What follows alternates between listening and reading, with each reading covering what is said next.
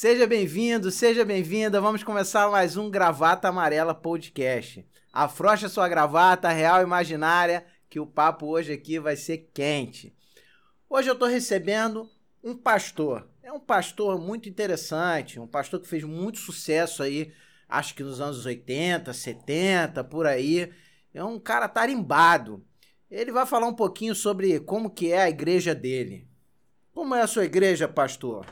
Primeiramente, saúdo a todos com a paz de Tintones e digo a todos que aqueles que se arrependerem, que quiserem doar, se doar e doar, Tintones está recebendo. E a sacolinha de 30%, 40%, quanto que é o, o dízimo? Depende, ninguém é obrigado a doar, mas aquele que não der, vai apodrecer na ponta do tridente do cão. Podem correr a sacolinha!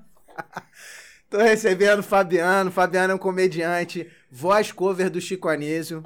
Um cara fantástico, além do seu stand-up e tudo mais. Cara, Fabiano, muito obrigado por você vir aqui. Ô, Veríssimo. Obrigado eu, eu que agradeço a oportunidade de estar aqui com você, com o seu público, com todo esse pessoal maravilhoso. Eu tô aqui, valeu, tamo junto. Cara, muito, é muito bom, cara. Primeira vez que eu te assisti em vídeo, eu achei que era dublado, cara. Uhum. Você fazendo os personagens do Chico, porque uhum a perfeição. Não vou nem falar dos trejeitos que você também consegue imitar, né, na fisionomia, mas a voz, eu fiquei impressionado, cara. Como é que nasce essa história de imitar o Chico? Nasceu em 1981, mais ou menos. Lá atrás, lá atrás, lá atrás. Começou, tudo começou quando eu assisti o programa Chico Total na Globo. Eu estava com a minha mãe, com meu pai, na sala assistindo, era uma quarta-feira, se eu não me engano. E aí começou a passar na televisão aquele programa e eu vendo aquele ator maravilhoso mudar de personagens, mudar de voz, fazer personagens mulheres, homens, padres, pai de santos. E eu falei, caramba, eu quero fazer isso quando eu crescer. Aí eu, do nada, eu comecei, eu tinha 6, 7 anos. E eu me lembro bem que eu comecei a fazer, tentar reproduzir aquelas vozes. E um belo dia na escola, no, no jardim de infância, a professora me viu, falou: ah, alguém aqui sabe fazer alguma coisa diferente e tal. Eu levantei a mão, ela falou: vem aqui, faz uma coisa diferente. Tá bom, fiz. Falei, ah, eu sei fazer imitações do Chico Anísio. E Chico Anísio, naquela época, todo era mundo o auge. Era o auge. Até as crianças gostavam. Aí eu fiz as imitaçõezinhas ali na, na, na salinha do jardim de infância. Você lembra qual foi o primeiro personagem? Foi o Gastão. Gastão Franco. Era um comercial da Somar, da gente. Gastão Franco era um que era repórter, não? Não, era? Gastão Franco era um pão duro. Ah, era o pão duro. Exato, eu não sou pão duro, eu sou controlado. Controlado, eu gosto de poupar. Posso poupar? Popo. Então foi esse que eu fiz a primeira vez. Era até um comercialzinho que ele tinha, que ele chegava em casa com as bolsas e dizia: Exomar, me ajude, eu acho que eu deixei a carteira lá no, no supermercado, mas as coisas estão tão baratas que eu acho que eu vou voltar lá para comprar mais. Aí aparecia um outro personagem dizendo: tem que poupar, tem que poupar, tem que poupar. e aí eu falei: caramba, eu sei fazer isso.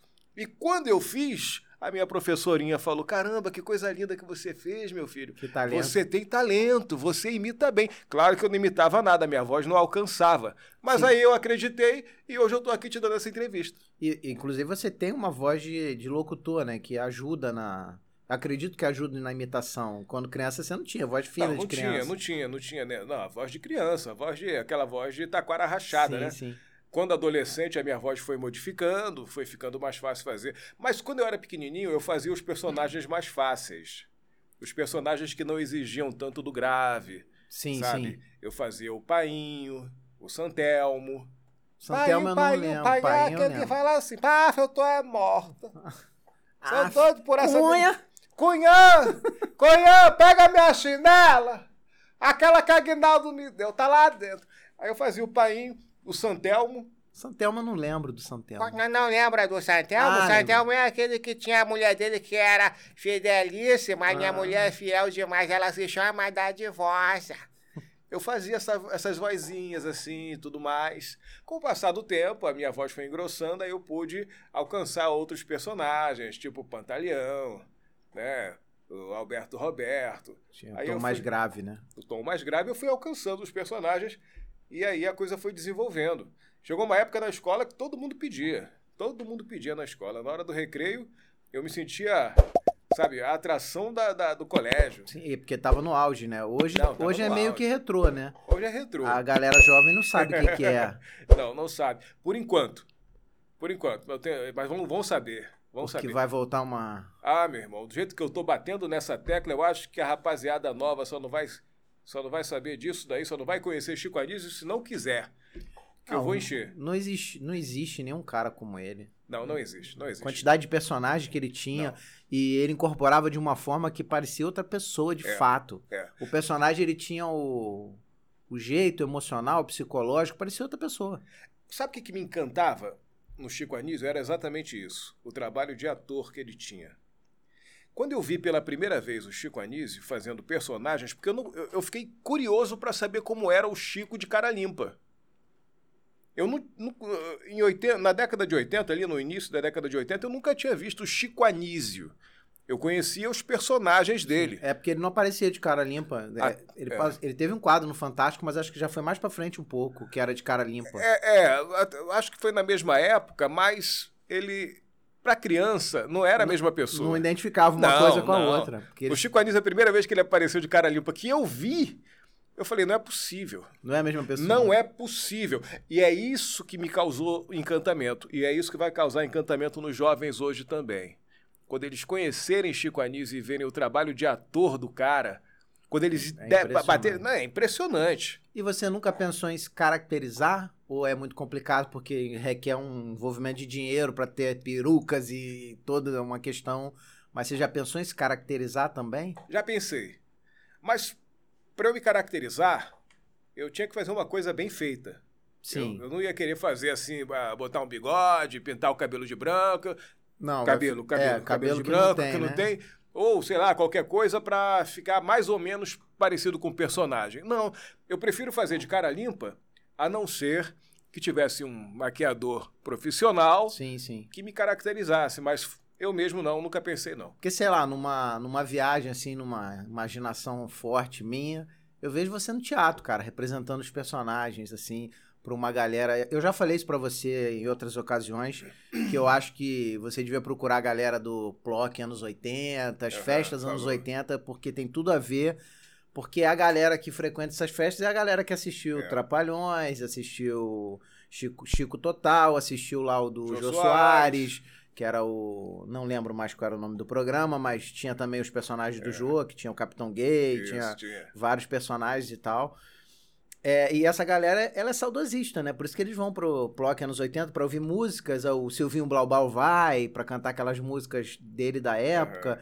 Então eu, eu acho que tem tudo a ver. E eu vejo você, sei lá, eu imagino você no teatro fazendo caracterizado, Aham. entendeu? Dado, claro, as devidas proporções, mas com uma bela maquiagem, com peruca, com tudo mais, ficaria muito mais é, Impactante. impactante e próximo para quem, para memória afetiva que a Aham. gente tem da época. Seria muito, muito Você foda. sabe, eu fico pensando no seguinte: é, por enquanto, eu, eu usaria telões. Por exemplo, se eu fizesse alguma coisa no teatro, se eu não tivesse alguém que me maquiasse bem, né, Sim. um profissional, Botaria o personagem no telão. um, um telão com personagem e faria assim como eu faço nas redes sociais. O personagem mesmo, o real. O real, personagem real. O, o Chico fazendo. O Chico fazendo. Não só a imagem do personagem. Sim, sim. Isso sem, já ajuda- Sem áudio. sem áudio. Só pra identificação. Igual É. você faz no Instagram, né? Você põe embaixo e em cima põe você, ou põe do lado, não me lembro mais É, como é que você é, faz. é, eu mas- faço assim, eu fico, eu, é, eu boto, eu, eu apareço na imagem e vem por cima da imagem aparece o personagem, mas eu apareço junto com o personagem, para que quem estiver assistindo identifique, aquele é o, é o painho, é o popó, e aí a pessoa tem uma memória de falar, caramba, é o personagem que ele está fazendo, o personagem X. Porque assim, se eu fizer só com a voz, quem é da nossa época vai lembrar pela Sim. voz, Mas nem todos os mas vão personagens. se confundir. É, eu não lembro de todos. Às vezes É. você faz, se você não botar aquela referência, eu não vou lembrar. Se eu fizer aqui, isso é o bordel, é o bordel de infância, isso é um bordel, você não vai saber quem não, é. não vou saber. Esse é o Doutor Salgado, por isso que eu tive essa Esse ideia. eu não sei quem é. É, não, vários personagens que as Mas pessoas não conhecem. o jovem, o painho, o... Coalhada, O Coalhada, O o, Azambuja. o vampiro lá, que eu esqueci O agora, Ben- o Bento Fugibento Carneiro. Carneiro, a Salomé. a Salomé. Tem uns Esses personagens, Esses são mais fáceis. Se eu fizer assim, você sabe que eu tô fazendo coalhada. E se eu mexer com o olho assim, então, aí, uh, isso é o coalhada mesmo. Tu sabe que é o coalhada. Mas tem personagens que, mesmo que eu faça a voz, os trejeitos. Não vai identificar. Não, as pessoas não vão identificar porque faz muito tempo já que, né, que os personagens não aparecem e tal. Por isso eu faço questão de colocar a imagem do personagem para que a pessoa olhe e fale: caramba, realmente, lembrei, é esse personagem. E eu quero trazer isso para a galera mais jovem. Eu quero trazer o. não o saudosismo, mas fazer assim um pouquinho de massagem na alma, sabe, dos mais velhos, como nós de nós para frente, né, de 45 para cima. Sim, sim. Que essa galera tava órfã. Sim. Tinha uma galera que tava órfã, né? No, na, na É. internet. É, Porque tudo é feito para jovem. E já rolou aqui no, no, no podcast mesmo, já rolou no episódio com o, o Jefinho Farias, o Ceguinho, e o, Uhum. e o Rafael Carvalho, que Aham. faz o Mané Marreco lá na Praça Nossa, os malandros da Praça Nossa. Foi Meus amigos. Isso, o, o Jefinho e o Rafa tiveram aqui, foi um dos Uhum. primeiros episódios. E a gente tava falando de como não tem na televisão mais tanta representati- representatividade de humor com personagem. Não humor caracterizado. O stand-up tá em alta e o humor de, de personagem, basicamente é a praça nossa. Não, É. tem, não tem mais. É. Tá? Então, isso que você faz traz esse esse personagem que o brasileiro adora, que o brasileiro gosta de novela, o brasileiro gosta do personagem, da Uhum. caracterização do personagem. É, gosta. De, de olhar a pessoa fora do personagem e falar, cara, como o cara se transforma, é outra pessoa e tal. Gosta mesmo. Isso é muito, muito bacana, cara. Eu, porra, queria muito ver você num teatro fazendo isso, cara. Cara, vai ver. Você vai ver, meu irmão. É, Pode eu- ter certeza porra, que você vai ver. Eu, assim, eu, eu, eu não acreditava muito, não. Sabe? Eu comecei a fazer isso mais de brincadeira nas redes sociais, fazer as imitações do Chico Anísio e tal. Mas hoje eu, eu já tenho uma, uma, uma visão diferente da coisa. Eu acho que eu vou fazer sim. Eu acho que eu vou fazer isso no teatro. Eu acho que eu vou me caracterizar sim. Aquela ideia que a gente teve, que você conversou comigo. Sim. Aliás, tem, tem um amigo meu, um amigo irmão, que é o Leandro Pereira, que ele insiste, ele é, desde o primeiro dia que eu fiz um vídeo, ele falou, cara, você tem que se maquiar, você tem que se vestir do personagem e tal. E eu reluto muito, muito, muito, muito, porque eu não quero que fique Quali- uma coisa... Você quer fazer com qualidade. Isso, eu, ente- não quero que entendo. fique uma coisa caricata. Eu entendo porque quando eu, quando eu palestrava, eu sempre hesitei em fazer vídeos da palestra e botar no YouTube porque eu não tinha condições de filmar com qualidade, fazer um Aham. negócio com qualidade. Sempre relutei. Eu só fui ter um DVD o dia que eu pude ir no estúdio filmar profissionalmente. Eu sou muito chato com, Uhum. com qualidade. Rafael tá aí no estúdio já há uma semana, ele já viu que eu sou. Ele já entendeu que eu sou chato. Eu sou exigente. Ele também é, então casamos. Ah, entendeu? Lá no, boa, né, no estúdio que a gente gravava antes, também. Eu sou chato com algumas coisas. Então, Uhum. eu acho que tem que prezar assim pela qualidade. Senão você dá um tiro pela culatra. Eu também né? acho, também acho. Eu Mas em prezo muito. Em que momento isso começou a ser. É profissionalmente, não é profissionalmente? Sei que você faz stand-up também, e o stand-up não tem nada a ver com as coisas do Chico. Ou você Mais ou menos. uma coisa ou outra. Mais eu ou não te menos. assisti ainda no stand-up, então Mas você vai assistir, mais ou menos, mais ou menos. No meu stand-up eu faço, eu conto a minha história e conto, e conto também a, a, a- a- o que o Chico significa para mim. Eu falo um pouco da, da, do- do- da influência do Chico Anísio na minha vida e, claro, eu trago alguns personagens em cena. Eu faço alguns personagens, eu relembro algumas coisas que o Chico fez e faço um paralelo, né? É, eu estou montando ainda, eu tenho, eu tenho 10 minutos ainda De de, de texto. E nesses 10 minutos eu cheguei Já até. é uma etapa 2, Já. né? Porque geralmente os primeiros cinco minutos é o, é o, É o ó. é o calvário do comediante. É o Calvário. Para mim não foi. Os cinco foi de boa. Não, não, não, eu não fiz cinco. Porque é, o que, que acontece? Enquanto eu não. Eu, eu me apresentei a primeira vez, quem me deu a oportunidade foi o Bira Tomasi, comediante Bira Tomasi. E eu me apresentei fazendo um texto do Chico.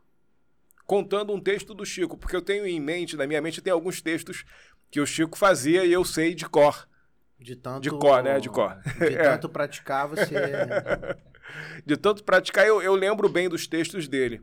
Então eu apresentei o texto do Chico, ele gostou muito. Mas me deu uma ideia, falou, "Ó, você tem que ter o seu próprio texto, você tem que desenvolver, né, tal. E eu falei, caramba, como é que eu vou fazer isso? Eu comecei a pensar, pensar, pensar, falei, eu vou começar a escrever a minha história, a minha trajetória, Então eu tenho 10 minutos da minha trajetória. Eu poderia ter mais, né? Teria até mais. Mas o, o, o pior para mim é, é, dos 10 minutos em diante. Os primeiros cinco eu não tive problema, digamos assim, meus primeiros cinco minutos.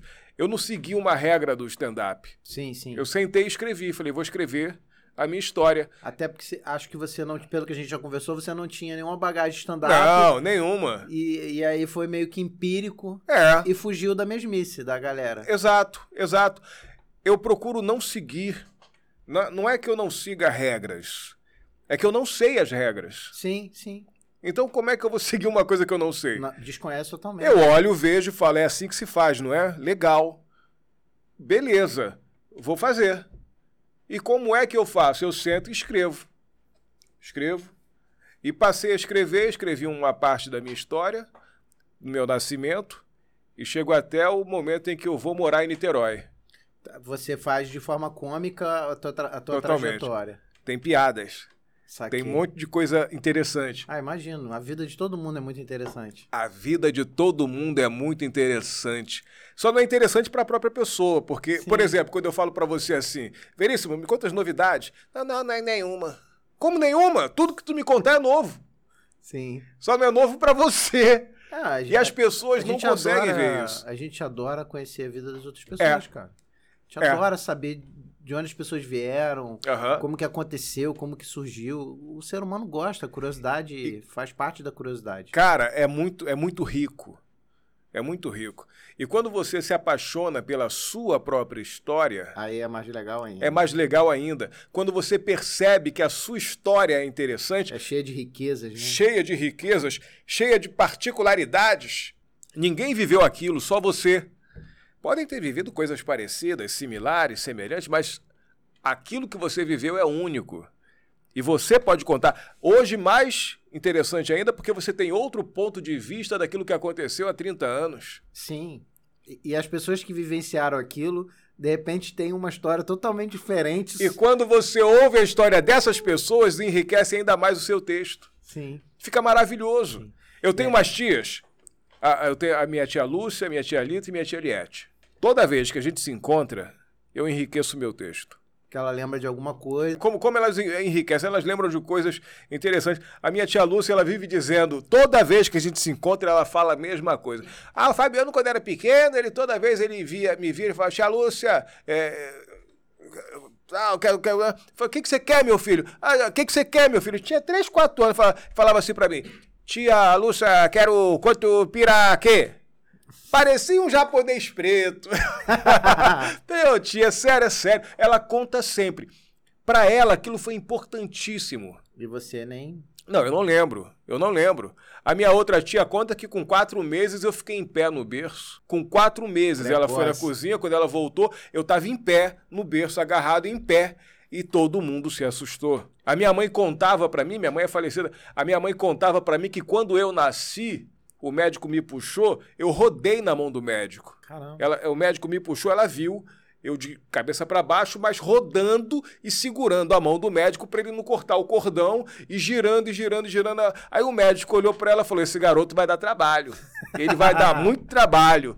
Então são coisas que quando elas me contaram, elas me contam, e eu dou valor a cada encontro com as minhas tias, porque eu sei que elas têm riquezas maravilhosas para me contar. E- então toda vez que me é uma contam eu tradição guardo. oral que vai se morrer, a não sei que você vai morrer pelo caminho, a não ser que você Vai. escreva. Vai, Então, eu estou escrevendo. Não estou deixando passar nada. Toda informação é importante. É a minha história, sabe? É o meu registro. E esse registro vai virar cena, que vai virar peça, que vai virar solo, que vai virar monólogo, que vai virar tudo. Cara, mas em- que momento vem o stand-up? A imitação era uma coisa de criança, uma brincadeira e tal, mas você passou por vários caminhos na vida aí Aham. e ainda tá nessa jornada, até onde Ainda eu tô, sei. ainda tô. É, em que momento surge fazer disso um, algum ganha-pão ou um extra ou um... Em que momento isso começa a acontecer? Quando eu percebi que eu precisava ganhar dinheiro. Não que o stand-up dê dinheiro, É, dá, mas demora. Mas eu falei, eu preciso ganhar dinheiro, porque eu já tô velho. Eu já tô velho, eu não tenho, eu não tenho é, muita coisa e eu sempre quis fazer alguma coisa que eu gostasse de estar fazendo e ganhar dinheiro com aquilo. Ganhar dinheiro se divertindo. Eu sempre tive subemprego, a minha vida inteira. Acredito. Sempre tive subemprego. E pela primeira vez eu me vejo na possibilidade, na oportunidade de ter um emprego. Não importa quanto eu ganhe. Eu vou ganhar muito bem porque eu tô feliz. Não é trabalho, é emprego. É emprego, é o meu emprego. Não tem trabalho nenhum, é o meu emprego. Eu tenho prazer. Eu estou empregado. Essa sensação é maravilhosa. A primeira vez que eu dei uma palestra de 50 minutos, a primeira que eu ganhei dinheiro, foi, eu lembro se fosse hoje, foi em Cabo Frio, fui fazer um congresso de vendas e me pagaram, quando a pessoa me falou que ia me pagar dois mil reais para eu palestrar 50 minutos, eu falei assim, cara, eu não posso contar para ela que eu iria de graça, porque era um negócio que eu adorava fazer. Então, receber por aquilo é maravilhoso. Essa, é. é acredito que seja a sensação que você sente quando tá no palco. Né? É, que palco é palco, né? É. Então... Meu primeiro cachê foi 150 reais. Eu ganhei lá no Bufão. Eu fiquei todo bobo. Mas todo bobo. Falei, foi o primeiro que você fez foi no Bufão? Não. Eu fiz no Bira. Né, o Bira no... eu não conheço, é onde? Bira Tomás, ele, ele é de é produto... Jacarepaguá. Ele é comediante também, um grande comediante. Procura depois, Bira Tomasi. Você vai se apaixonar. O, o negócio é bom, o negócio é fera. Vou procurar. Vai procurar, ele é muito bom. Mas ele tem um espaço dele ou ele produz em vários ambientes? Ele vários, produz em vários, vários ambientes. Vários ambientes. Vários ambientes. Então ele me convidou para um ambiente dele, eu fui. Aliás, ele me chamou para casa da o Casarão da Comédia em São Gonçalo, que quem produz lá é o Will Silva e Beto Gama e o Nunca de fui, mas já ouvi falar muito. Nunca fui, mas Deve ir. Deve ir porque é muito bom. É porque São Gonçalo para mim tá um pouquinho longe agora. Assim que você puder, quando você passar por São Gonçalo, lembre-se disso. Vai lá no Casarão da Comédia, Will Silva, Beto Gama, de Lima, Cadu Manhães esses caras são feras. Cadu Manhães eu conheço. Esses caras são feras e me abraçaram. Abraçaram com todas as forças que eles puder, puder, puderam colocar em mim. E aí tu foi parar no Bufão fazendo solo? Não, participação lá. Eu fiz uma participação. Olha, olha, como, como eu sou, como eu sou burraldo nesse, nesse, nesse lance de stand-up. Eu fiz uma participação. Quando você faz a maior parte do, do espetáculo, é participação ou você faz um solo? O que, que é isso? Não, solo é só você, né? Então, e... eu fiz uma participação grande, porque eu fechei o número lá. Ah, é porque um solo daí, sei lá. É, digamos. 50 minutos, uma hora. Eu fiz ali uns 15 minutos, porque eu fui fazendo. Fez bastante coisa. Bastante coisa, eu fechei praticamente. O Bufão me deu essa moral e ainda o me pagou. É um cara fantástico. Não, o Bufão é sensacional. É um eu sou apaixonado por aquele gordinho. É um cara que ficou no meu. Ficou ah, amizade, cara, é. viramos é. amigos e é um cara que eu gosto demais. Bufão é um grande amigo meu, grande amigo. Ele é amigo de todo mundo. As pessoas às vezes que não entendem. Dois caras é me deram muita bom. força aqui quando eu comecei o podcast. Um foi o Paulinho Serra, uhum. foi o primeiro a gravar. Não foi, foi, o, o, foi o primeiro episódio ao ar e foi o primeiro a gravar. E o Bufão o Bufão participou, indicou muita gente, indica até hoje. Cara, fantástico. Ó, o Paulinho Serra, ele teve uma participação na minha carreira fundamental. Foi ele que me descobriu nas redes sociais. Sério? Sério. Foi ele que me descobriu. Eu estava em casa um belo dia, quando de repente no TikTok eu recebo um direct lá no TikTok. Fabiano, só tudo escrito. Fabiano, quero te conhecer. Liga para mim, meu número é esse. Paulinho Serra. Eu falei, não, não é. era sacanagem. Não, não era. Paulinho Serra. Não é Paulinho Serra. O número tudo direitinho. Eu falei, vou ligar. Mandei uma mensagem daqui a pouco. Fala, garoto, como é que você tá? Pá, beleza? Rapaz, você tem que voar. Falei, peraí, peraí, peraí. É o Paulinho Serra? Sou. Como não sou eu, rapaz? Sou eu, Paulinho Serra. Cara, você tem que voar, meu irmão. Você tem que voar, meu irmão. Olha, já peguei seu vídeo, manda para mim outro vídeo, eu quero mandar para todo mundo. Ele é Aí, é muito simples, cara. Irmão, ele é um cara muito simples. Aí ele mandou para todo mundo que ele conheceu. Ele falou: eu mandei pro Lúcio Mauro, Lúcio Mauro Filho, mandei pro Bruno Mazia, mandei para todo mundo, mandei para todo mundo. Os caras tão doidão com você, tão tão louco contigo, meu irmão. Falei, que isso, Paulinho? É sério, sério. E ó, vem aqui na rádio, na Mood FM. Na Mood. Vem aqui na rádio, você vai fazer uma participação aqui e quero você lá no Rio Retrô também. Dia tal, vai fazer uma participação lá. Tá bom. Nesse meio tempo, eu conheci o Bira Tomasi que me deu a oportunidade de fazer meu primeiro número, né, no stand-up. Logo depois, o Paulinho Serra me chamou para fazer um número lá no Rio Retrô. Rio Retrô. Mas aí também não, não, não foi muito legal, porque eu, eu tava nervoso. Muito novo ainda. Não, né? cru, totalmente cru, sem texto. E aí rola aquela pressão de Não.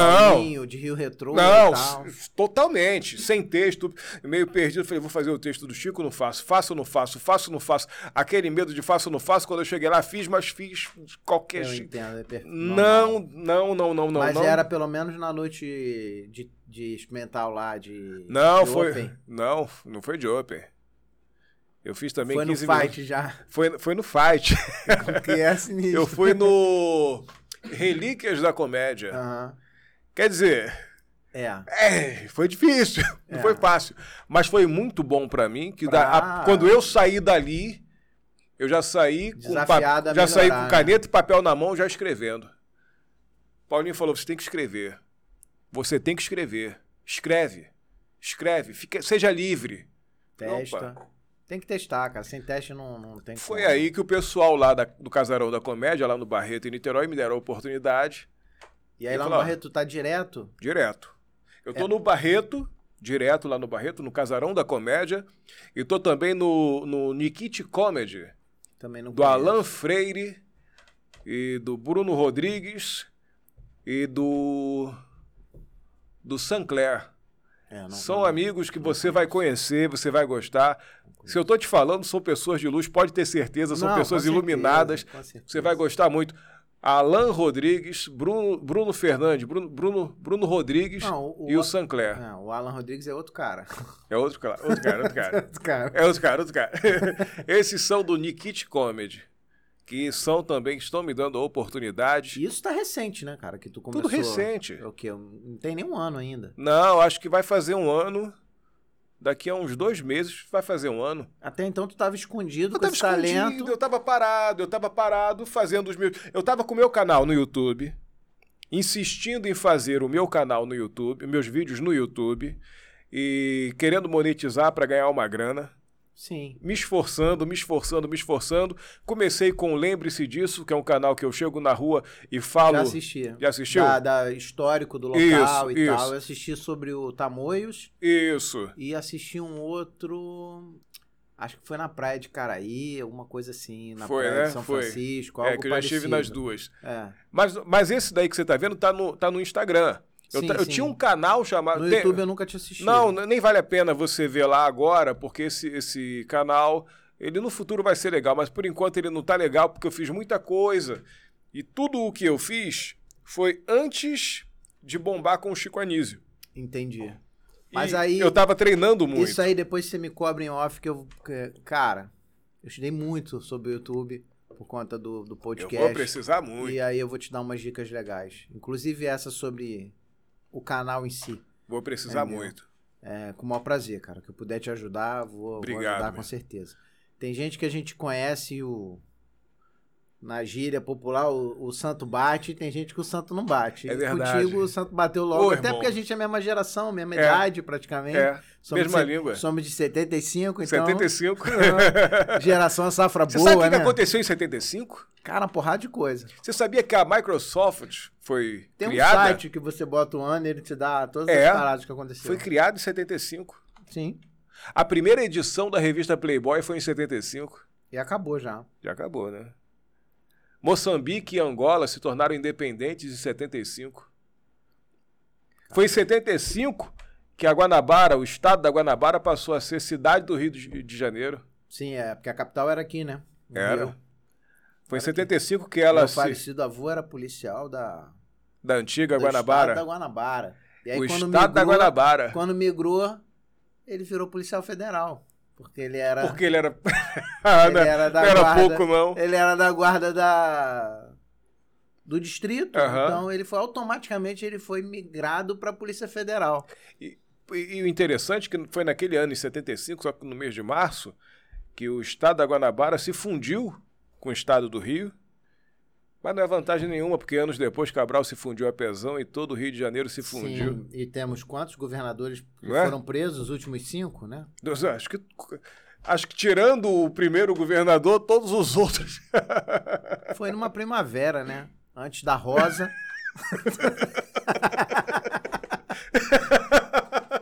pois é, cara, não tem Antes jeito. da rosa brochar, aquela rosinha. Começou a dar cadeia no Rio de Janeiro. Não sei Acabou, o que meu irmão, aconteceu. Mas em 75 aconteceu dois fatos interessantíssimos. Nasceu um cara chamado Ricardo Veríssimo e nasceu um cara chamado Fabiano Souza. Isso aí, meu brother. ai, ai, aquele ano foi Inclusive, o Chico tem um personagem que é meu parente, né? O Justo Veríssimo. O Justo Veríssimo. Isso, né? Completamente seu parente. Eu quero mais que pobre se exploda. E aí, cara... come- Aí, pa- aí o Paulinho me descobriu e me divulgou. Mandou pra todo mundo. Aí o Hélio de la Penha Te viu. me viu. O Hélio, já chamei ele pra vir aqui. Hélio, eu quero você aqui no podcast, cara. Não sei quem que vai levar a mensagem pra você, se o Paulinho, se o Bufão, se o Fabiano. Já te convidei e vou continuar convidando até tu me responder. Eu quero você aqui. Ele veio, o cara é maravilhoso. O cara é maravilhoso. Ele me chamou pra fazer um, um- um- o participar do, do, do, do stand-up dele no, lá em Ipanema. Ele tava fazendo um suburbano sobre o subúrbio, né? Tá Tava fazendo, ele tá Alan fazendo. Ribeiro. Tá- estão fazendo, Acho estão que é Alan fazendo. Ribeiro. Isso, estão fazendo. Lá na Casa da Comédia Carioca, em Isso. Ipanema. E eu estive lá. Eu estive com o Hélio de la Penha, Absalão também, no, no, tava, estivemos juntos. Salão é cascudo das antigas. Absalão é das antigas, eu não sabia, né? Eu, eu tô conhecendo todo mundo agora, eu tô encantado. É. E aí depois disso, depois que o, que o, que o Paulinho começou a me, me projetar, a coisa aconteceu. Eu subi de mil seguidores no Instagram para 17 mil. Assim. Assim. E quais são os projetos futuros, cara? Ah, muita coisa. Eu, agora, ó, eu, eu tenho. Eu tenho. Eu tenho. Eu tô escrevendo. Eu vou escrever o meu solo. Eu pretendo. Pretendo fazer por aí, pelo Brasil inteiro, um resgate dos fãs do Chico Anísio. Eu pretendo fazer isso. Essa galera, como eu falei lá no início, que essa galera que ficou órfã. né? Você pre- pretende criar um texto para rodar o Brasil e atraí-los? Ou uma espécie de fã-clube, algo parecido? Eu pretendo criar um texto, rodar o Brasil e atraí-los. Eu vou atrás deles. Vou fazer shows. Vou trazer de volta o Alberto Roberto, o Bozol, o Gwen Quen. Vou trazer de volta esses personagens que a galera gosta, curte. O jovem. O jovem, jovem. Grande jovem. Pô, eu sou jovem. Jovem é outro papo. Quem não é jovem fica assim, ó, ó, com cara de bundão. Eu vou pegar os jovens. Entendeu? Pegar a galera toda. Quero, quero trazer pros mais antigos, pros mais novos. Era o jovem que trabalhava na Globo, tinha um crachá da Globo? Não, Tá, era, quem, quem- quem tra- quem- quem trabalhava na, na, na Globo era o Bo, Bo, Bozó. era o Bozó, isso aí. Bo, Bozó é que, que usa o cra- crachá da, da, da Globo. Daí eu te- tiro a minha, minha onda. Esse é o Bozó. E aí, meu irmão, a minha pretensão é rodar o Brasil. É rodar Ah. o Brasil inteiro. Eu tenho certeza que eu tem tenho- muita gente. Tem mercado, cara. Cara, vou te falar. Quando eu comecei a fazer os personagens do Chico, muita gente me ligou. Muita gente me ligou do Brasil inteiro. Dizendo, caramba, obrigado. Mas estava em plena Na crise pandemia sanitária aí. É, é isso, na crise sanitária. E aí tava tudo meio que. Tava tudo parado, né? Não Tava. tava rolando evento presencial de nada. em lugar Não, mas mesmo assim, essas pessoas que me ligaram são pessoas que não vão a eventos nenhum. São pessoas que estavam órfãs, 45 anos para cima, Sim, sim. que não tem muito acesso à internet, que não tá muito ligado a stand-up, Sim, sim. Que É porque- acha. É porque, de certa forma, a gente é meio que uma exceção, uma exceção da nossa Uhum. geração. Nós somos. Ah. Você pode, pode reparar que a maioria das pessoas que tem mais de 40, 50 anos. Não é muito ligado em mídia social. Não, e não. tal. Não, tem muita dificuldade. Pergunta: TikTok é o quê? O que, que é isso aí? Que, que Instagram serve Eu- pra eu- quê? Eu sou da área de TI, tenho uma empresa de informática há 15 anos, mas eu mesmo sempre relutei para mídia social. Uhum. Eu demorei a entrar no Orkut, demorei a entrar É. no Facebook e por aí vai. TikTok eu tenho lá, mas não uso. Eu tô sempre relutante, eu chego depois que todo mundo. E É. é meio que um meio que um comportamento da nossa geração. É, é. O meu irmão, ele levou muito tempo para ter celular. Depois ele teve celular, mas ele não baixava o WhatsApp. Ele, não, quem quiser falar comigo, me liga. Depois do WhatsApp não entra em grupo nenhum, não gosta de grupo. E hoje ele tá lá, mas ele tá se arrastando. Ele é mais velho que eu, dois anos. Sim, sim. Ele tá se arrastando na- nas redes sociais. Ele não curte, não gosta. Ele nem sabe que eu tenho 17 mil seguidores. Ele nem vê os meus Sim, vídeos. E ele Porque. nem sabe a importância disso. Não, não tem ideia. Não Pra tem ele- ideia. Mas não é culpa dele. A nossa geração é assim, nós ficamos assim. Digamos que nós somos a geração da transição. Nós ficamos no meio. Nós não somos nem antigos e nem novos. Sim, sim. A gente ficou perdido, entendeu? Sim, no limbo. Ali, É. vagando. Que que é? Cara, tem horas que parece que eu dormi com 18 anos e acordei com 46. Ca- Eu me sinto ainda com 18 anos. Eu tô te falando. É sério, cara. Eu olho, às vezes o cara, pô, passa perto de alguma mãe com uma criança e ela fala assim: deixa o senhor passar. E eu olho e falo: senhor, eu? Porque, cara, eu não me vejo. Eu me sinto garoto ainda. Não, eu- entendeu? Eu, Eu, não tava- sei se é um sentimento geral ou se, ou se é isso. E eu me sinto, apesar de trabalhar com tecnologia, eu me sinto muito perdido às vezes com mídia social. Tem Irmão. coisas que eu não sei fazer, tem coisas que eu peço ajuda. Eu vou te falar uma coisa. Ho- Hoje, hoje eu tava pensando assim: se eu me separar da minha mulher, eu vou procurar umas garotas da minha idade. Aí eu fui ver umas garotas da minha idade, são senhoras. são senhoras. 46 anos, são senhoras. ah, porque não se cuidaram, porque tem as mulheres de Não, 40. são lindas, mas são senhoras, não são garotas. Sim, sim. Mas eu ainda vejo como meninas, garotas. Sim. mas não são mais. Outro dia eu tava fazendo um show lá em Niterói, e aí o Cadu, tava com o Cadu Manhãs, Sim. Aí Cadu me apresentou o genro dele, um cara igual a gente. Sim. Ele falou comigo, é, o senhor pode, posso tirar uma foto com o senhor? Falei, esse senhor tá no céu, meu Não, filho. eu, eu fiquei triste, eu não tive nem reação. Eu falei, pode. Geralmente eu falo, Pode. o senhor tá no céu. Eu falei, pode. Fazer o quê? Eu me senti mal. Depois da foto, eu falei, querido, você me derrubou. Senhor mesmo? Ele, "É, não, é, é respeito. Mas respeito a quê? É porque nós não vemos Dessa forma. dessa forma. Quando a gente tinha 20 anos, a gente chamava uns caras de 40 de senhor também. Sim, sim. Eu me lembro meu pai com 47 já era um senhor. Aí. Porque com, sei lá, a expectativa de vida era diferente. Entendeu? Então, Não, não, pior que não, A cara. percepção, eu não sei o Era que a que nossa era. percepção. Quer ver? Eu peguei umas fotos do meu pai com 35 anos. Ele parecia um gordo bobo. Mas na época eu olhava pra ele como um senhor. Ah, o eu meu lembro. pai, um homem, um senhor. Não, ele era um, um gordo bobo, bobão, um garoto go- go- gordinho bobão. Mas não era. Na minha visão, ele era o seu Newton Bellarmino Bispo. Ele já faleceu. Ele era a mesma coisa quando, quando no final da vida dele, na minha visão. Era um senhor. Mas é porque a tua percepção dele A nossa percepção de jovem é Sim. diferente da de hoje, mudou por ao- exemplo. Ao longo do- dos É. anos e tal. Quando- por exemplo, eu saio na rua, nenhuma menina me olha mais. Ah, não. Não é olha. tiozão, não somos tio Não, da Fanta. acabou. Tio da Fanta. Entendeu, irmão? Acabou. Mas aceitar isso é doído, porque É. não é de uma. Não é, foi, pra mim foi de repente. É, mas durou 10 anos de repente. Mas pra mim, foi, pra mim foi, de- foi do nada. Do nada. Eu tava muito bem, pegando todas, casado, é outra coisa. Mas eu chamava atenção. De Sim, repente, no dia com o seguinte. ego da pessoa saber que. De repente, no você dia é olhado e quando eu saio depois, eu, pera aí, ninguém me olhou, tal, tô aqui, não chama atenção.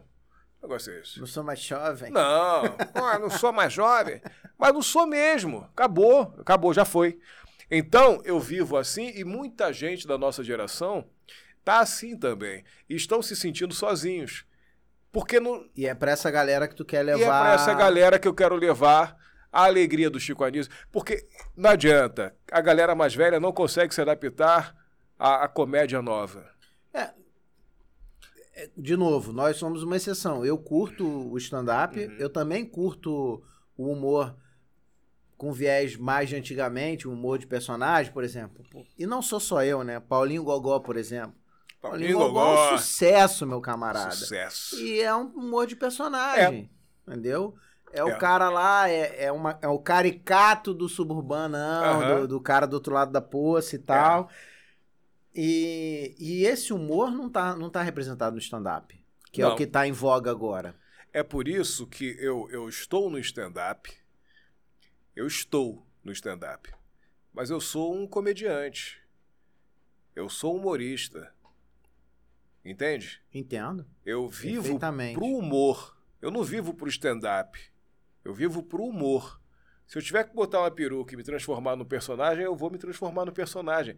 Eu sou um ator por excelência, por essência, digamos assim. A minha base é de ator. Eu vivo assim.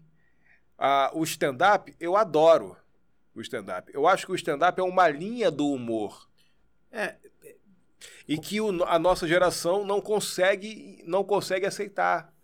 Várias pessoas da nossa geração dizem: Nossa, mas eles são muito sem graças. Bom era o Chico Anísio e o Jô Soares. E a geração nova diz: Nossa, eles eram muito sem graças. Bom, bons são, são os nossos de agora. sim, é porque é a mudança, né? Só que, Então, só que é- como você falou, é. tem uma galera órfã É, dos personagens. isso. Dos personagens do tempo do Chico e, E tudo que mais. tal juntar tudo?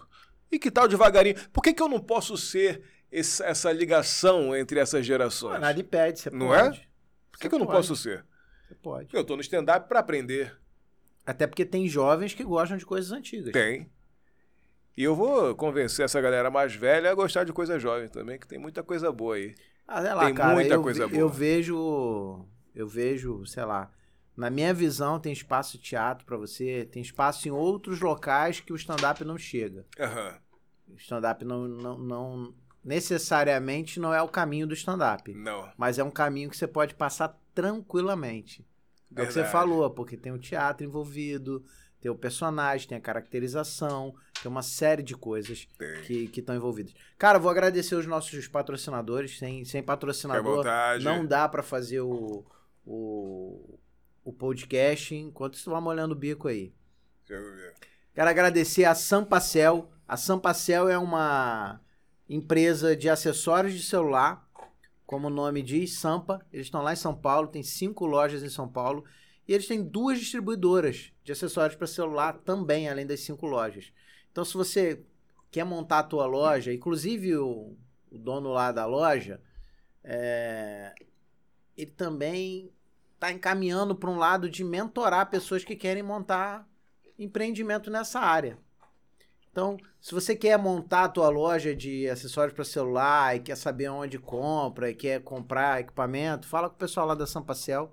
Se você é de São Paulo e quer comprar acessórios para o teu celular, com certeza eles têm as melhores condições de São Paulo. Então a Sampacel está apoiando aqui o projeto. Obrigado, galera da Sampacel. Lucas, tamo junto, cara. A R Veríssimo, que é a minha empresa de informática, então, se você tem uma empresa pequena e média que não tem departamento de informática, você foi feito para gente.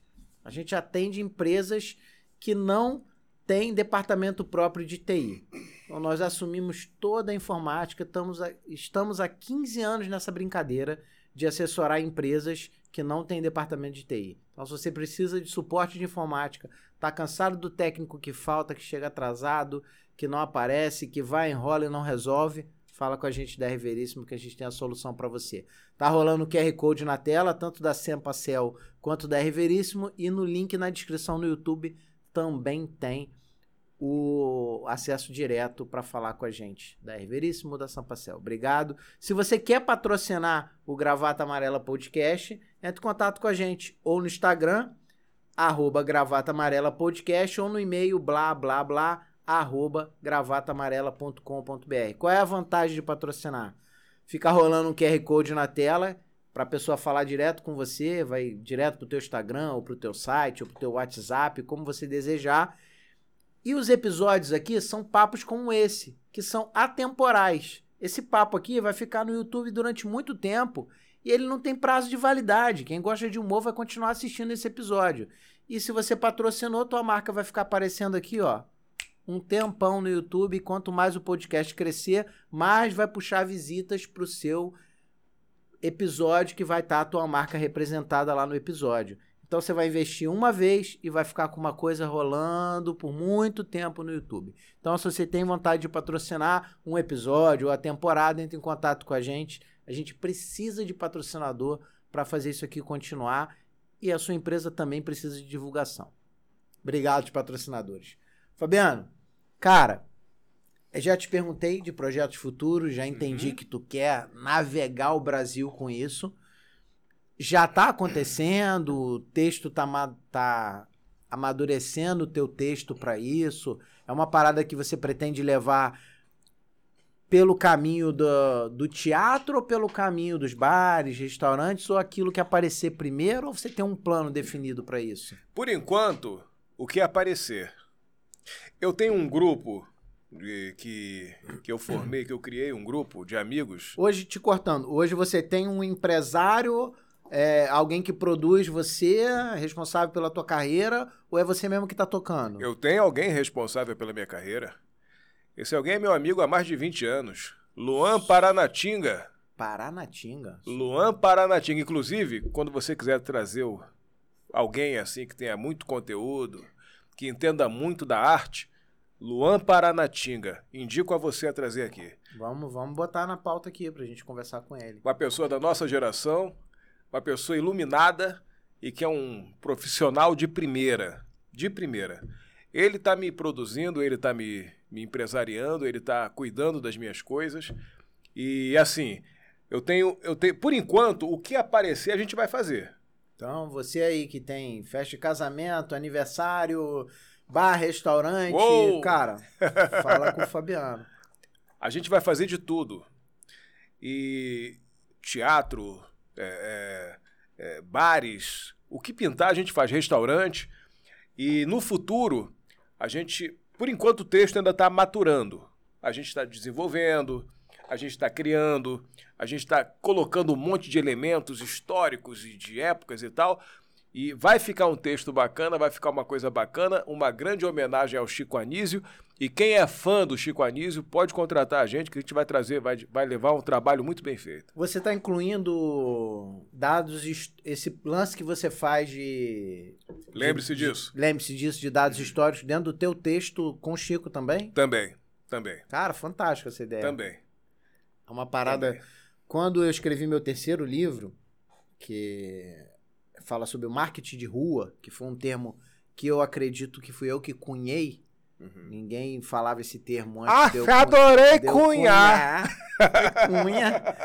É, o marketing de rua, ele conta um pouco do resgate do cacheiro viajante, de como os imigrantes chegaram, Saara, todos as, os comércios populares em no Brasil todo eles têm uma semelhança absurda. Uhum. Então, o Ver o Peso lá em Belém, o, a Rua Grande de São Luís e o Saara no Rio, e a, é, a lá de São Paulo, que agora esqueci, que é 25 de alguma coisa. Isso. Acho que 25 de de março, março, né? é, 25 de Isso março. Elas têm uma semelhança e, e, e não foi proposital. Então, tem a ver com uma questão de cultura. E quando eu, eu fiz esse livro, eu encaixei dados históricos Cara, dentro é do texto. Então, se eu ia falar da Rua Grande, eu contava um pouco da, da história da Rua Grande. Quando eu fui falar dos imigrantes, eu falei um pouco do, dos judeus, da riqueza do mundo inteiro tá na mão dos judeus e tudo mais. Então, cada capítulo eu encaixei um, um trecho histórico. Porque eu, eu, eu, eu não inventei isso, eu copiei do Jô Soares. Uhum. Jô Soares fez isso nos livros dele, Xangô de Backstreet. e Os dois que eu li, o Quem, Quem Matou Getúlio Vargas, se não me engano, é o título do outro livro É. ele encaixa trechos históricos. E foi uma parada que é bacana, porque você dá uma quebrada na história, aí entra um trecho de onde, em que contexto histórico aquela cena está acontecendo. Exatamente. Então eu acho fantástico essa ideia tua de encaixar, porque você está falando para um público saudosista que precisa encaixar aquela piada, aquele momento Uhum. naquele contexto histórico. Até É. porque fora daquele contexto histórico, aquilo ali pode ser politicamente incorreto, talvez você não possa nem mais falar, Exatamente. é, e não tem a graça fora do contexto. Exatamente. Não, não adianta. Por exemplo, um personagem que tá totalmente fora, o Nazareno. Ô, Nazareno. Calada! Isso não é mulher, isso Teta! é, né? A terta, a terta é o teta pantalhão. Era pantalhão, isso. Isso não é mulher, isso aí ele esculachava a mulher dele. O tempo todo esculachando a mulher sim, dele. sim. Se eu não contextualizar, Fica. fica agressivo, fica totalmente fora, não, não encaixa hoje. Isso você vai, aconteceu. Você vai ter que explicar, de certa Claro. forma, explicar o contexto antes. Como era poder- a década de 80, como era, como é que os meus pais se relacionavam, como é que os pais daqueles que estão me assistindo se relacionavam, o que, que acontecia nas casas, Até manda? pro jovem entender, É, né? Porque senão não entende. Se eu simplesmente chegar e falar, calada, isso não é mulher, isso é o sapo com conjuntivite, eu prefiro essa. Tu também não trocava? Meu irmão, isso é agressivo demais. É, mas na época. Mas na época era normal. É, a gente de uma- Absolutamente normal. A gente é de uma geração. Eu sou de uma geração, eu- você é de São Gonçalo, né? Você cresce- Nite- não, eu- Niterói, São Eu Gonçalo. ali? nasci aqui no Rio, mas eu, eu sou de Niterói. Fui, fui morar em Niterói muito pequenininho. Então, eu cresci em Magé. Então, nós dois somos do outro lado da poça. Isso. Então, é. Eu sou do tempo que a polícia militar passava de Joaninha, que era um Fusquinha. E se a gente tivesse 10 da noite conversando na esquina, a polícia parava e mandava a gente pra casa. Uhum. E a gente ia pra casa. Ia pra casa. Não discutia, não reclamava, nada. Uh-uh. Casa. E acabou, existia um Acabou. respeito. Hoje isso não existe mais. Não, hoje não. Hoje dá processo, dá não sei o que, não pode, meu direito, meu não sei o que, meu esquerdo. Não tô dizendo que é melhor ou que é pior. O que eu tô querendo corroborar aqui com o que você está falando é que são épocas diferentes, comportamentos diferentes, situações diferentes. A gente viveu uma outra época em que Uhum. certas coisas eu nunca questionei por que, que o policial estava me mandando para casa, se isso era certo, se era errado, se era abuso de poder, se estava infringindo meu direito de ir e vir. Nada disso. Simplesmente obedece os mais velhos e ainda era autoridade. Então, Exatamente. casa, casa, acabou. Irmão, eu, eu sempre fui um aluno muito, muito, muito respeitador, muito calado. Sabe por quê? Eu não fui. Mas eu fui, sabe por quê? Eu não sei se você estudou em colégio estadual. Não, eu estudei em colégio particular. Pois é, eu estudava em colégio estadual. Meu colégio era o que não existe mais, né? Era misto. Uhum. Era colégio cenecista. Hum, Os colégios cenecistas, eles tinham alunos que não pagavam, uhum. que era público, e alunos que pagavam. Na mesma galera, Entendi. na mesma turma. Então era um troço. Então, por exemplo, na hora do recreio tinha é, a merenda dada pela escola, Uhum. que era o. E a merenda na cantina. Quem queria comer a merenda de graça, quem queria comprava na cantina. Quem podia. Quem podia ou quem queria. É, não era. É, corrigindo, não era quem queria. Não, é porque tinha gente que, como eu, eu podia comprar. Aham. Meu pai tinha uma condição financeira boa. Uhum. Mas quantas e quantas vezes eu fui comer o macarrão lá Porque realmente com, era com gostoso. salsicha, Era muito bom. que a. Eu não vou lembrar o nome da cozinheira, mas passou aqui. eu não vou lembrar. Net. Que a Net fazia, que era filha não sei de quem, que era cozinheira do colégio há milênios. Aí. E tinha o, o faxineiro geral lá, que era o seu meu. O seu meu tinha quase 100 anos de idade. Caramba. Então, nesse ambiente totalmente. Que não existe mais essas coisas. Não, na minha escola tinha Deni Camburão. Uma mistura de, de ricos e pobres no mesmo colégio. É. Na minha escola só tinha pobre. E vou te falar, por que, que eu era um aluno comportado? Porque eu não era um menino comportado em casa. Mas na escola tinha que ser. Sabe por que, que eu era? Porque a professora botava de castigo. É, eu também, mas não adiantava, não. Mas olha só a diferença. Pra mim não Ó, adiantou, mas, mas olha a diferença de, de época. As professoras tinham autoridade Sim. e Sim. as mães simplesmente falavam: tem toda, tem toda a, A, gente ficava a de castigo em sala de aula. Castigo. Atrás da porta eu me lembro de ficar. Vai ficar aí, de cara pra parede. Eu, eu lembro de ficar de castigo atrás da porta. Ficar sem recreio. Agora você vê, imagina você falar isso pra essa geração. Impraticável. Inaceitável. As mães vão na escola hoje pra dizer: não, você não vai falar, vai falar isso pro meu filho. Quem foi a professora aí que falou nos- que meu filho não pode ir pro recreio? Quem foi? E a professora simplesmente abaixa a cabeça. É, mudou, né? Na nossa época, não. É. A voz da professora na sala de aula Era era, autoridade. autoridade. Era E autoridade. os nossos pais, eles não ousavam tirar essa autoridade dos nossos professores. É, eu não. Eu lembro de raras ocasiões que minha mãe foi na escola é, reclamar com o professor de alguma Uhum. coisa. Uma das situações que eu me lembro foi por questões religiosas. Uhum. Tinha aula de religião Hum. e a minha mãe professava outra religião. Isso aí. Então ela ficou chateada que estavam me obrigando a assistir aula de, de Católica ca- ou, ou católica, prote- era católica. É, E nós não, não éramos da religião católica né, em casa. Aham. Então foi a única vez. Agora, por, porque eu fui chamado na secretaria ou porque eu fiquei de castigo, Não. porque eu aprontei, nunca foi questionado. Olha que interessante, você levantou um assunto muito interessante, a religião na escola. As únicas religiões que tinham na escola era cre- católica ou Católico protestante. ou protestante. Você escolhia, você vai escolher uma dessas duas aulas, mas você era obrigado a assistir Não, uma na dessas minha, duas. na minha escola só tinha católica. A aula minha- de religião era católica. Na minha escola, quando eu estudei no, no Hilário Ribeiro, a partir da quinta série, foi que teve essa divisão: católicos Não, na e minha protestantes. era um colégio necessariamente, não era um colégio religioso, é católico, era um Uhum. colégio normal, mas a gente rezava o Pai Nosso Ave Maria e cantava os hinos da bandeira, sei lá o quê. A, a- a- que- acho que era a quarta série que subia num palanquezinho Uhum. e fazia o Pai Nosso Ave Maria. Tinha uma gruta de uma santa que eu não lembro qual era. Aham. E os evangélicos eram participavam também. É, Aí começou a ter uma certa rebelião, porque os espíritas e os. Até então a divisão era essa. Os espíritas e os evangélicos não queriam que seus filhos participassem É, participassem da- por questões de conflito de religioso e tal. E aí, uma dessa que a é, passou a ser liberado de participar das aulas de religião e desse, antes de iniciar a aula dessa, desse momento Uhum. lá, por conta de outras religiões. Mas não tinha aula de religião protestante e católica, não, era só católica. Sabe o que, que me incomodava na aula de religião? É porque eu sempre fui muito fã de história. E quando disseram que a gente ia ter aula de religião, eu pensei que fosse a gente fosse estudar a história da religião. Ah, teologia. Mas não, Assim. só traziam doutrinas. Eram doutrinas, doutrinas, doutrinas, É, eu doutrinas, não doutrinas. assisti, então eu não, eu não sei. Eu lembro bem. Eu fui liberado por conta que a minha mãe foi lá Uhum. e exigiu que eu fosse liberado. E aí eu, eu- a gente ficava num. Eu lembro que ficava. é, eu era o único de família espírita, então eu Aham. ficava junto com os evangélicos. Você era outra- macumbeiro? macumbeiro. numa outra, eu ficava numa outra sala com essa galera, a gente não podia ficar.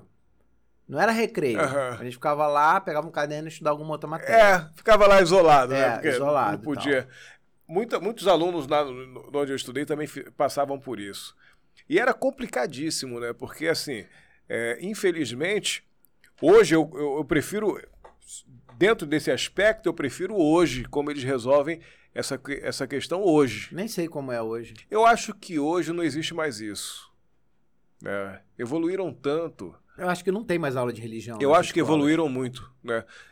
É até bom perguntar, né? Galera aí nova, o que, que vocês. Vocês têm aula de religião ainda? É, deixa Fala nos pra gente. comentários aí. É, porque não- a gente não sabe, a gente tá falando da nossa época, né? Eu não estudo há muitos anos. E na nossa, e na, minha- na, na nossa época eu me lembro, cara, de uma situação. Aula de educação sexual. Eu nunca Quando tive, mostra- eu era doido pra ter. Ah, eu tive. E o seguinte, quando mostravam um órgão no livro, desenhado, não era foto, Aham. não. O órgão sexual feminino, ok. O órgão sexual masculino, meu camarada, causava uma confusão em sala de aula. Tinha pai de aluna, pai de aluno reclamando que o professor tava. Então, sabe? É, é, outras épocas. Então, É. é, é, é isso que o. Não dá pra comparar o humor daquela época com o humor de hoje. Não dá. Porque era essa a nossa realidade. É. Entendeu? É. Então, pra você pegar um cara de, sei lá, 20 anos de idade hoje, fazer um show de humor Aham. com Chico ou sem Chico, retratando aquela época, sem contextualizar Não como, como. era aquela Não época, como, o cara não vai entender. Não tem como, não tem como. Não tem como, não tem como. A- Assim, a- a gente, ao mesmo tempo que a gente era. a- Eu acho que a nossa época foi muito inocente. Ah, é. Acho que sim. Sabe, a gente era muito inocente. Eu acho que com, com 14 anos eu, eu era totalmente moleque. eu Não... Não, eu com 14 anos eu brincava na rua. Sim, eu também. Eu brincava de Jaspion, Sim, não, já. Changeman. Sabe? Eu não sei se Eu brincava de Changeman. Eu eu- soltava pipa, jogava bola de gude e, e só. Eu brincava de, de, de super-heróis. Garotada 14 anos hoje tá indo pro baile, né? Não é? Eu com 15 anos, eu tive a minha primeira, minha primeira, minha primeira relação sexual foi com 15 anos. Sabe como foi? Sabe com quem foi? Não. Com uma revista que eu tinha achado na rua, uma revista E ainda tinha uma revista que era Ai. desenhada, preto e Não, branco. caramba, É, um não dia- era nem uma foto, era Não, um eu- desenho. um dia eu abri a gaveta do meu pai, por acaso, meu pai saiu, minha mãe saiu, ficou Ih, eu e meu irmão. Aí eu falei, do nada, do nada, veio aquele capetinha no meu ouvido e falou assim: vai no quarto do seu pai e abre a gaveta pra ver o que, que ele tem. Falei, tá bom, abri, não tem nada, continua procurando que você vai achar. Abri a outra gaveta do nada. Quando eu abri a outra gaveta de baixo, que eu Ah. puxei por dentro, tinha uma outra gaveta. O Paraíso. Várias revistas pornográficas.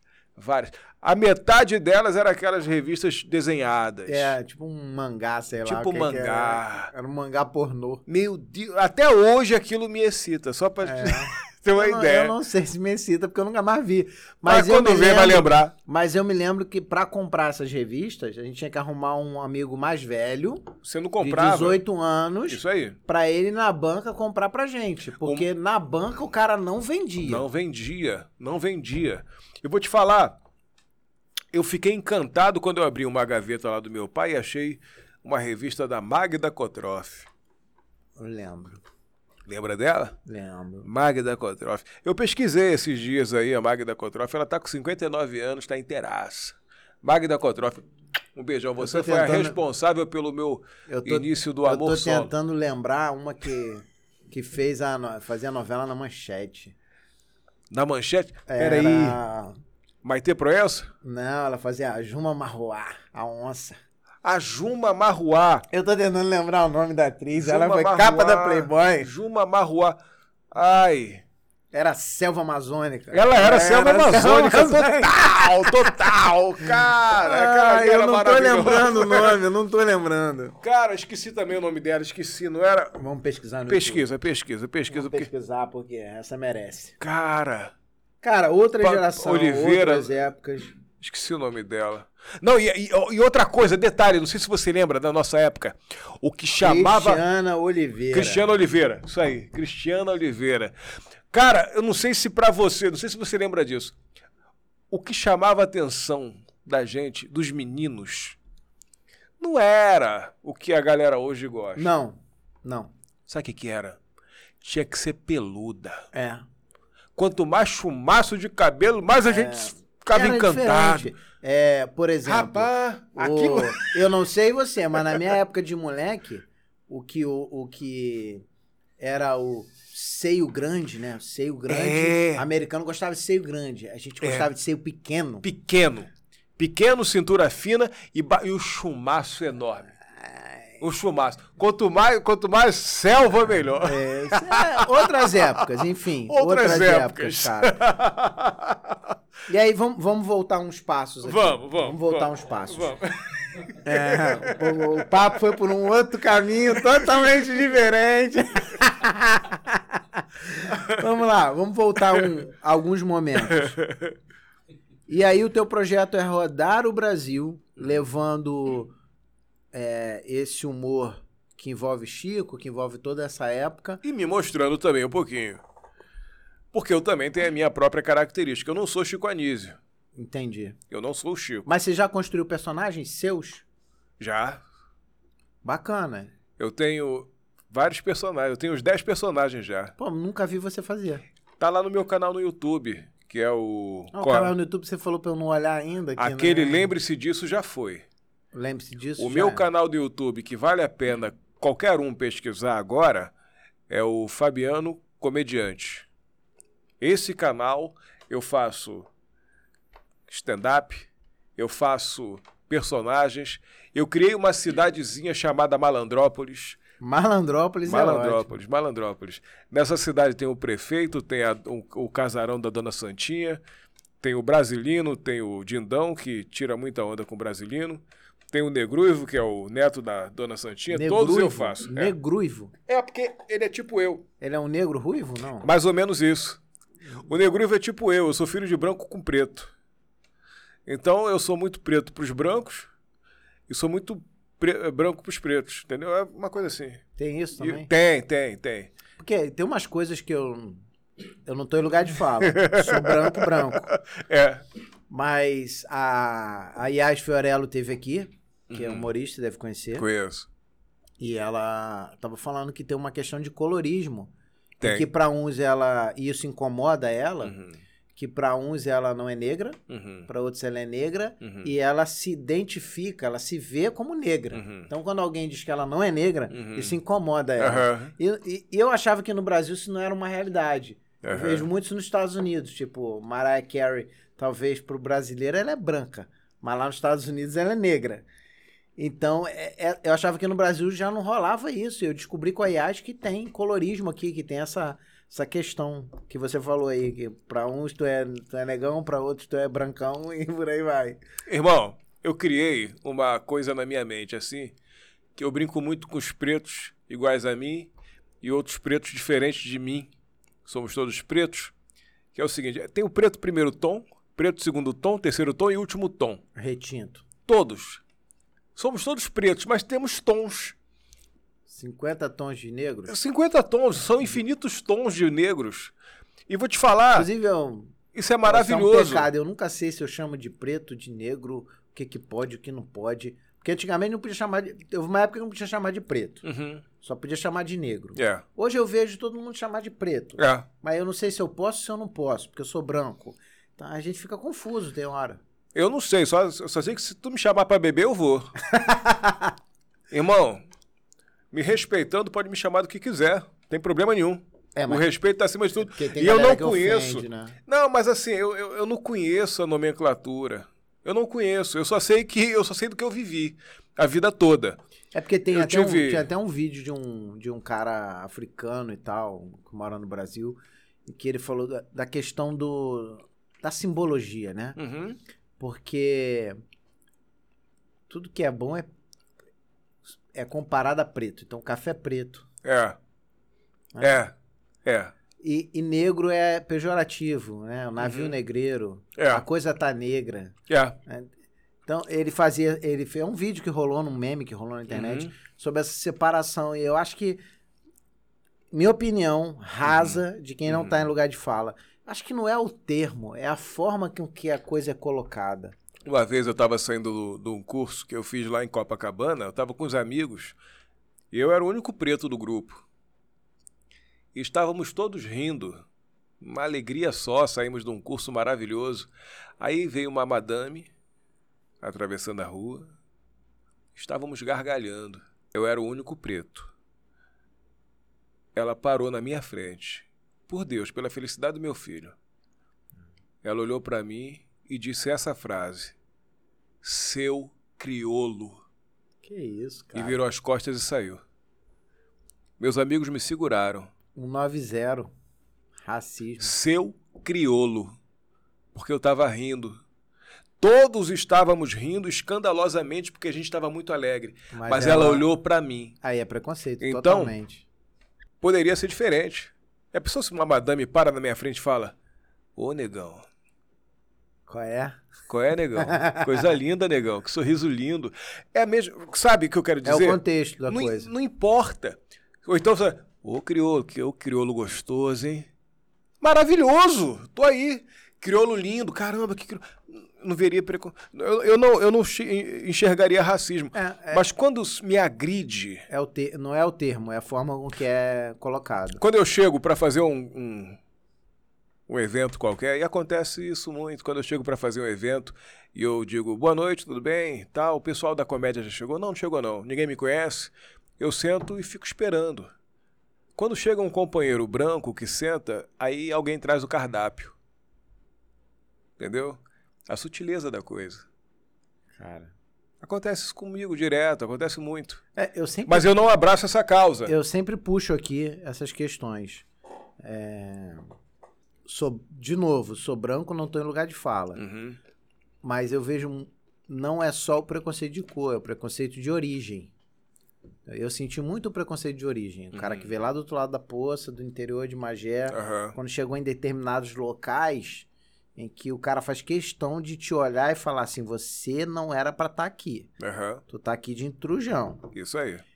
E, e, e quem não tô em lugar de fala, mas quem é negro, passa por isso muito, muito mais. É uma parada que eu sempre tento puxar aqui. Porque tem mais. gente que tenta descaracterizar o racismo no Brasil como se aqui não existisse racismo só nos Estados Unidos. E tem pra caralho, muita coisa. Muita coisa. Agora, eu não posso abraçar essa causa, porque senão eu vou olhar para todo branco com ódio. É, tem esse lado. Eu vou achar que todo branco te- tá tendo preconceito comigo e não é verdade. Mas Isso- aí é um certo sensação de perseguição, né? Aí eu acho E que eu vai não pro outro tenho. viés. eu não tenho. Porque eu, eu falo bem, eu me coloco bem. Eu sou um cara bonito, eu sei, eu me conheço. E mesmo que não fosse, né? É, mas eu Se sou. fosse feio e Mas- negão, tinham que te respeitar do mesmo jeito. Mas eu sou, mas eu sou bonitão. então, eu sei. Af, com Ah, eu sou bonitão. Então, eu, não, eu sou um cara bonito, eu sou um cara que eu chego, eu tenho presença. Mas eu sou bonito, não, não é dizendo que eu sou o máximo, não, é porque eu me acho bonito e pronto. Eu sou um cara que tem se presença. Você, se você não se achar, quem vai achar, né? Eu É, não vou. Vai. Vai. Eu não vou. Ah, vai, duvido que não vai. então, eu sei, eu sei que, que, que não é não é uma questão de ser bonito ou de falar bem, nada disso não. É uma questão de, de quem é preconceituoso, quem é racista, é racista e ponto. Não importa se você tem boa aparência, se você fala bem, se você Se tem dinheiro ou não. não importa. O racista, ele é racista. Ele não suporta outra raça. E aqui no Brasil, a raça mais em evidência, que tem mais, que sofre mais racismo, é o preto. Nós negros sofremos muito. Então não importa se eu sou primeiro tom, segundo tom, terceiro tom, quarto tom. Para os pretos, nós temos as nossas, as nossas diferenças. Qual é, negão? Pô, tu é menos negão que eu, tal, pô, essa brincadeira. Sim, Nós. Mas para os brancos, somos todos pretos. sim, Não importa. concordo. Entendeu? Concordo. Acabou. Eu só. Eu, então, assim, vou te provocar numa situação. Provoque. Então, tu não acredita que quando o cara é negro e alcança um status social, financeiro, que ele não é tratado de forma diferente? Claro que é. Totalmente. Mas o Princip- preconceito tá escondido ali, né? Não, preconceito. o preconceito ele não muda, ele não sai porque você se tornou um cara rico ou poderoso ou que está em evidência Mas o cara socialmente te falando. engole porque tu Claro tá- que tem que engolir. Te engole porque você Quantas tem grana. pessoas não engoliram o Agnaldo Timóteo? Muitas. O Pelé. Muitas. E assim vai ser. Eu não gosto do Pelé. Não tem nada a ver com cor. Mas aí não tem nada a ver com cor. Não tem nada a ver com cor. É por opção, tá? É uma história que é dele, particular dele. Mas quantos negros, quantos pretos Agora, o Aguinaldo Timóteo era um cara fantástico. O cara que descia do pedestal onde ele estava, em determinada época, Uhum. ia pro Largo da Carioca, vender CD e autografar, porque não tava dando espaço pra ele na mídia, e pra fazer o ganha-pão dele, porque quem já fez algum sucesso não quer descer não, amigão. Não.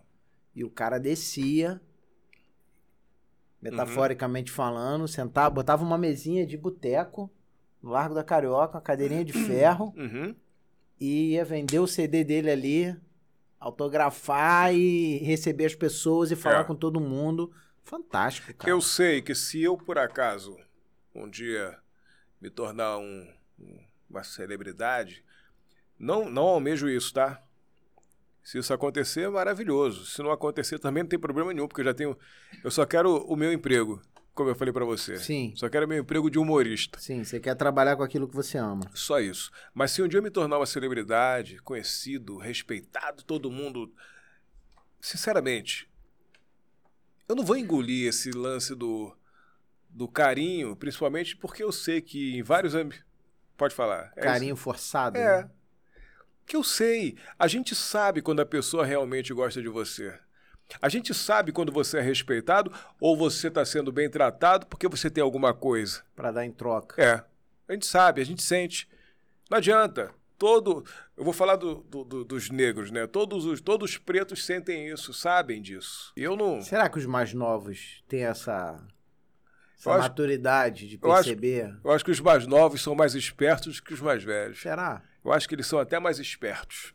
É Sabe? porque às vezes também eu vejo muito o cara arredio. O cara acha que todo branco vai maltratar ele e eu falo isso. Uhum. Isso eu falo com lugar de fala. Aham. Porque já teve situações do cara vir bater um papo comigo E ele tá com 10 pedras na mão É. comigo porque eu sou branco É. e eu não tenho um mínimo de preconceito e não Uhum. tenho mesmo, Uhum.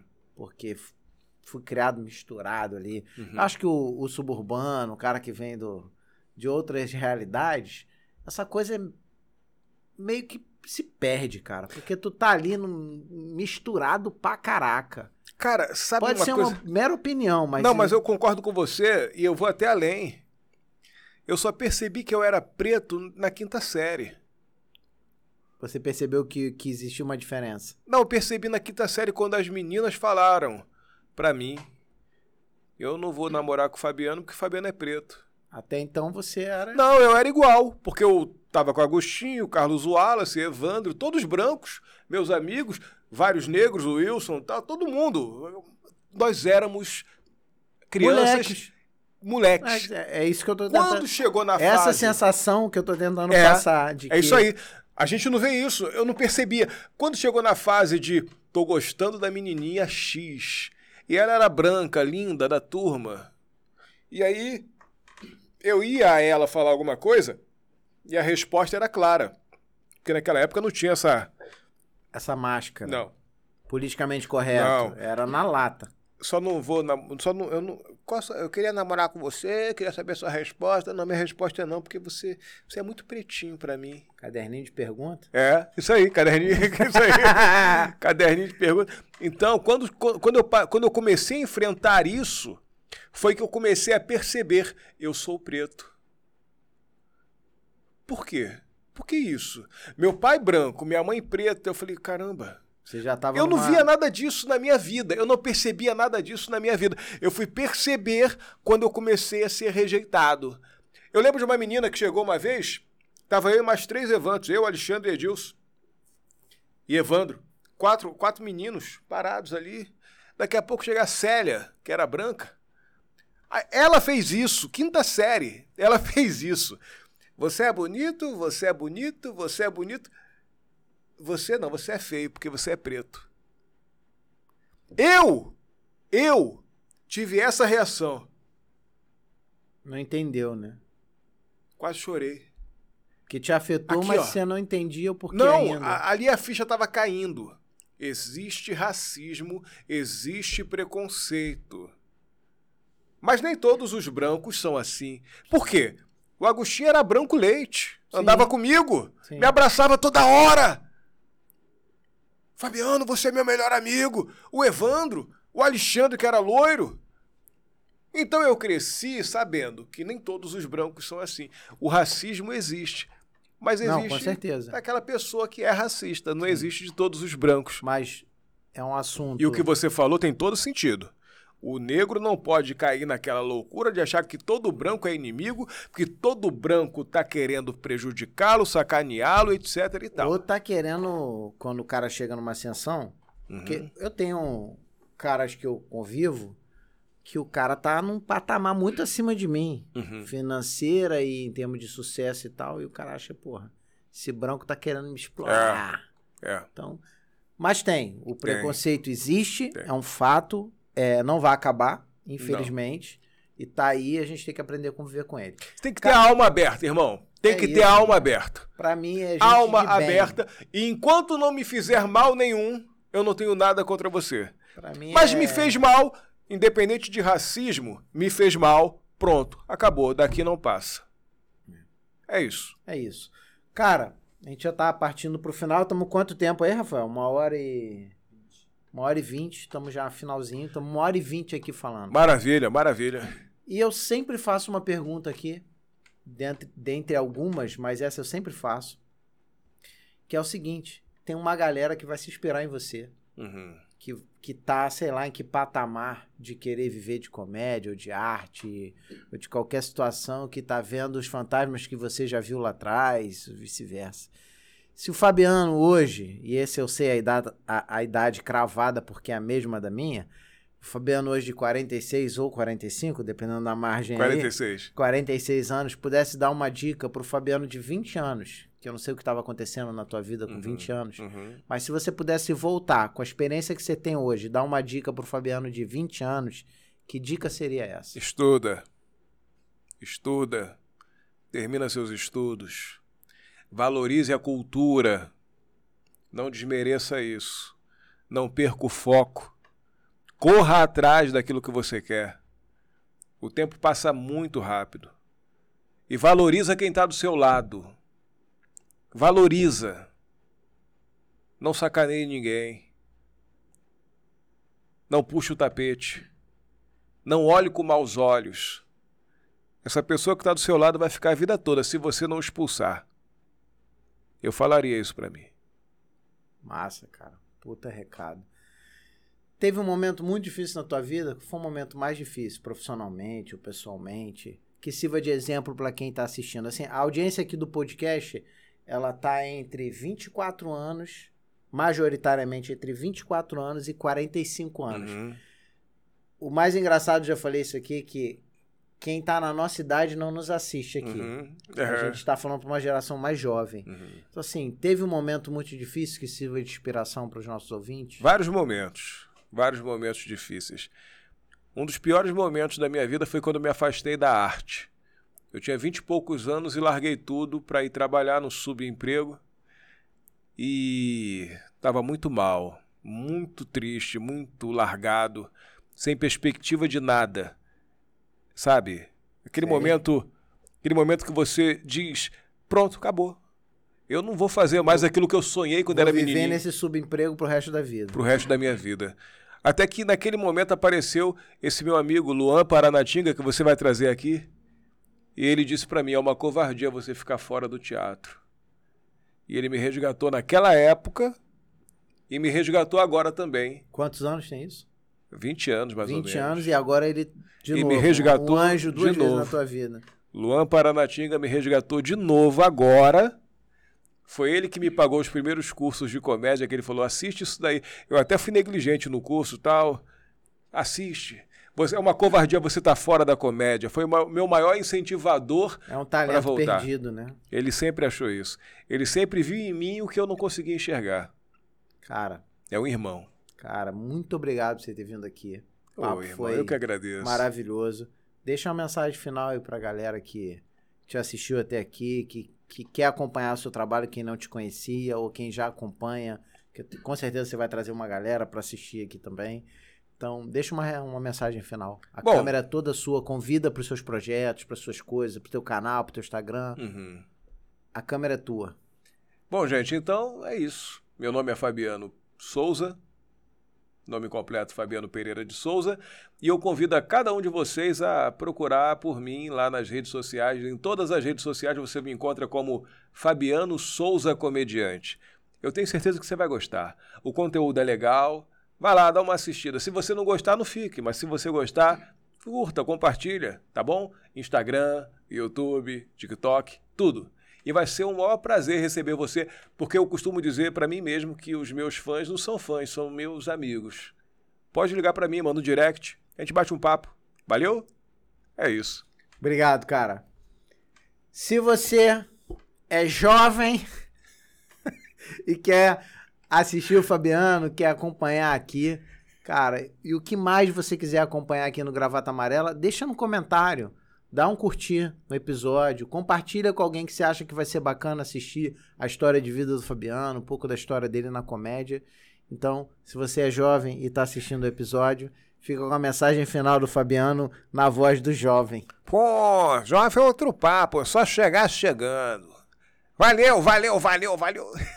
Valeu, Fabiano. Obrigado, Irmãozão, cara. Prazer obrigado, te ver. obrigado, Fiquem obrigado. com Deus. Um grande abraço e até o próximo Gravata Amarela Podcast.